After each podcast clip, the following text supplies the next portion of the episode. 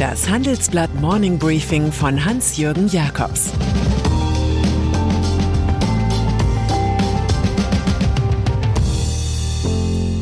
Guten Morgen allerseits. Heute ist Mittwoch, der 5. Oktober, und das sind unsere Themen. Laut, Friedrich Merz hat sein Kanzlerthema. Lauter, Elon Musk kauft wieder mal Twitter. Unlauterer, Winterspiele in saudischer Wüste. Nach einer kurzen Unterbrechung geht es gleich weiter. Bleiben Sie dran. Die Welt steht vor gewaltigen Herausforderungen. Zum einen die Energiewende voranzutreiben und gleichzeitig den Klimawandel einzudämmen. Und auch der Energieträger Wasserstoff gewinnt weltweit immer mehr an Bedeutung. Doch wie geht es weiter? Erfahren Sie mehr auf dem Handelsblatt Wasserstoffgipfel 2024 am 12. und 13. Juni in Essen. Infos unter handelsblatt-wasserstoffgipfel.de. Mit dem Vorteilscode Wasserstoff 2024 erhalten Sie einen Rabatt von 15% auf die Tickets. Weil vor der Wahl. Stefan Weil oder Elon Musk? Mit wem soll man diesen Wegdienst beginnen? Entscheiden wir uns diesmal für den sozialdemokratischen Regionalpolitiker. Dieser hat gute Chancen, am Sonntag erneut die Landtagswahl in Niedersachsen zu gewinnen. Seine SPD käme jüngsten Umfragen zufolge auf 31 Prozent, die CDU auf 28 Prozent und die FDP müsste um den Wiedereinzug ins Parlament bangen. Ministerpräsident Weil hatte gestern eine tragende Rolle bei den stundenlangen Bund-Länder-Gesprächen zur Putin-Lastenverteilung. Der Dauertalk war so ergiebig wie ein Bogenschießen-Wettkampf, bei dem Tontauben geworfen werden. Am Ende gab es immerhin die Kanzlerinformation, dass der Bund 250 Milliarden Euro der Hilfspakete schultern wird. Insgesamt geht es um 295 Milliarden Euro. Am Ende gab es immerhin die Kanzlerinformation, dass der Bund 250 Milliarden Euro der Hilfspakete schultern wird. Insgesamt geht es um 295 Milliarden Euro. In zwei Wochen soll es dann in Hannover unter Weilregie Konkretes statt Nebulöses geben. März Kanzlerthema zu den Posten, bei denen sich die Länder Finanzhilfen erhoffen, gehören neben dem Bus- und Bahnticket oder dem Wohngeld auch die Ausgaben für Geflüchtete. Hier hat Oppositions- und CDU-Chef Friedrich Merz das Top-Thema auf seinem Weg zur Kanzlerkandidatur gefunden. Eben noch hatte er sich wie ein Schulbub für faktenfreie Aussagen zum Sozialtourismus aus der Ukraine entschuldigen müssen, nun legt er mit dem Pull-Faktor nach. So lautet die bierzelltaugliche These. Das sehr große soziale Netz Deutschlands würde Geflüchtete und Migranten aus vielen Ländern erst anlocken. Auch hier fehlt eine empirische Beweisführung. Was nicht fehlt, ist ein lauernder, scharrender, schattenboxender Bewerber fürs Kanzleramt, der ungleich populärer ist.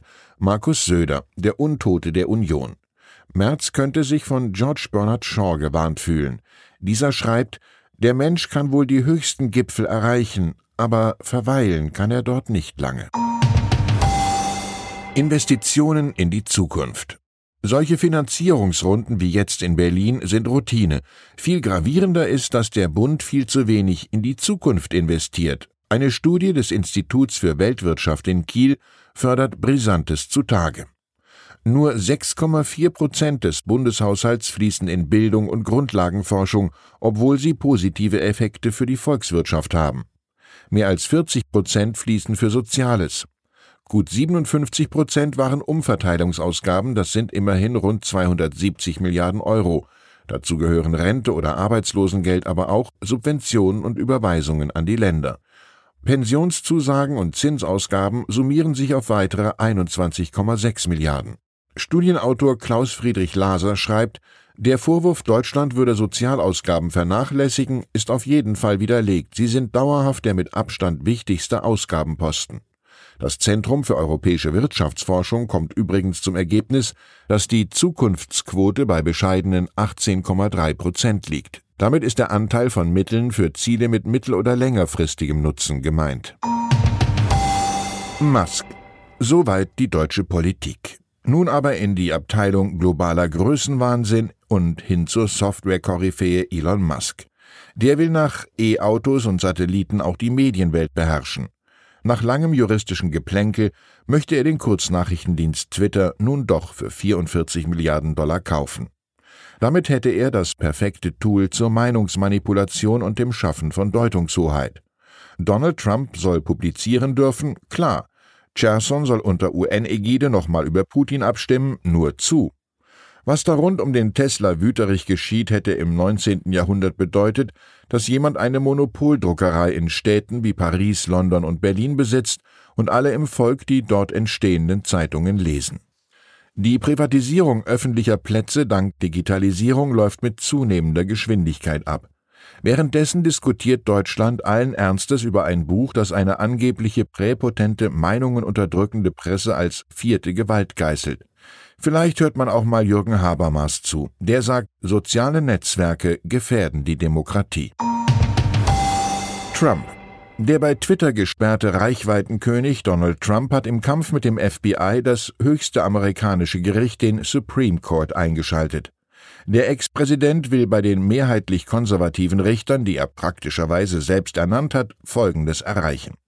Die auf seinem Anwesen in Florida beschlagnahmten Dokumente sollen dem Sonderbeauftragten für die Affäre zugeschlagen werden, dann könnte Trump sie schnell zurückfordern.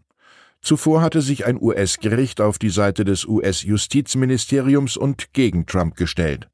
Offenbar will der Entertainer, der an einer neuen Präsidentschaftskandidatur 2024 interessiert ist, das Verfahren in die Länge ziehen. Putin vor acht Monaten wurde man in geselligen Runden gefragt, greift Putin die Ukraine an? Heute will man bei solchen Gelegenheiten wissen, wie hält er es mit Atomwaffen? Das sei unmöglich vorauszusagen, sagt Rüstungsforscher Hans Moller Christensen im Handelsblatt-Interview. Christensen im Wortlaut Die Militäroffensive der Ukraine zur Befreiung besetzter Gebiete bedroht nicht die staatliche Existenz Russlands. Putin stellt das aber genauso dar, um einen möglichen Einsatz von Atomwaffen zu rechtfertigen. Nach einem Nukleareinsatz wäre er laut Christensen der absolute Paria der internationalen Gemeinschaft, auch China oder Indien könnten sich dann von ihm abwenden. Christensen glaubt aber nicht, dass die USA und die NATO in einem solchen Fall mit Atomwaffen reagieren würden. Er sagt, der Westen will sich das nukleare Tabu bewahren. Im Übrigen, ein Paria ist Putin schon jetzt. Und dann sind da noch sportliche Winterspiele, die normalerweise in Städten mit Schnee stattfinden. Bei den Winterwettkämpfen, die der Asiatische Verband für 2029 vergeben hat, existiert der Gewinnerort Neom in Saudi-Arabien jedoch genauso wenig wie die Eismoleküle im Sand. So begründen die Veranstalter die Vergabe. Die Wüsten und Berge werden zum Spielplatz des Wintersports. So wie die Wintersause dem Ego des Kronprinzen Mohammed bin Salman schmeichelt, so bedient die Fußball-WM 2020 die Statuswünsche vom Nachbarstaat Katar. Aus Protest gegen Menschenrechtsverletzungen und Ökoschäden erklärt die Stadtverwaltung von Paris nun, dass WM-Spiele nicht öffentlich gezeigt werden und keine Fanzonen eingerichtet werden. Das fällt auf, denn Katar besitzt den Spitzenclub Paris Saint-Germain. Auch Marseille, Lille, Bordeaux, Reims oder Nancy sind auf Anti-Katar-Kurs. Ex-Spitzenfußballer Eric Cantona will nicht mal ein WM-Spiel schauen und sagt, lasst uns ehrlich zu uns selbst sein. Diese WM ist sinnlos. Die einzige Bedeutung des Events ist Geld. Ich wünsche Ihnen einen sinnvollen Tag mit viel Lebensfreude. Es grüßt Sie herzlich Ihr Hans-Jürgen Jakobs. Zur aktuellen Lage in der Ukraine. Russland setzt auf Kamikaze-Drohnen aus dem Iran. Teheran soll Russland hunderte Kampfdrohnen geliefert haben. Die ersten Kamikaze-Drohnen schlugen bereits auf dem Schlachtfeld ein. Wehrlos sind die Ukrainer aber nicht.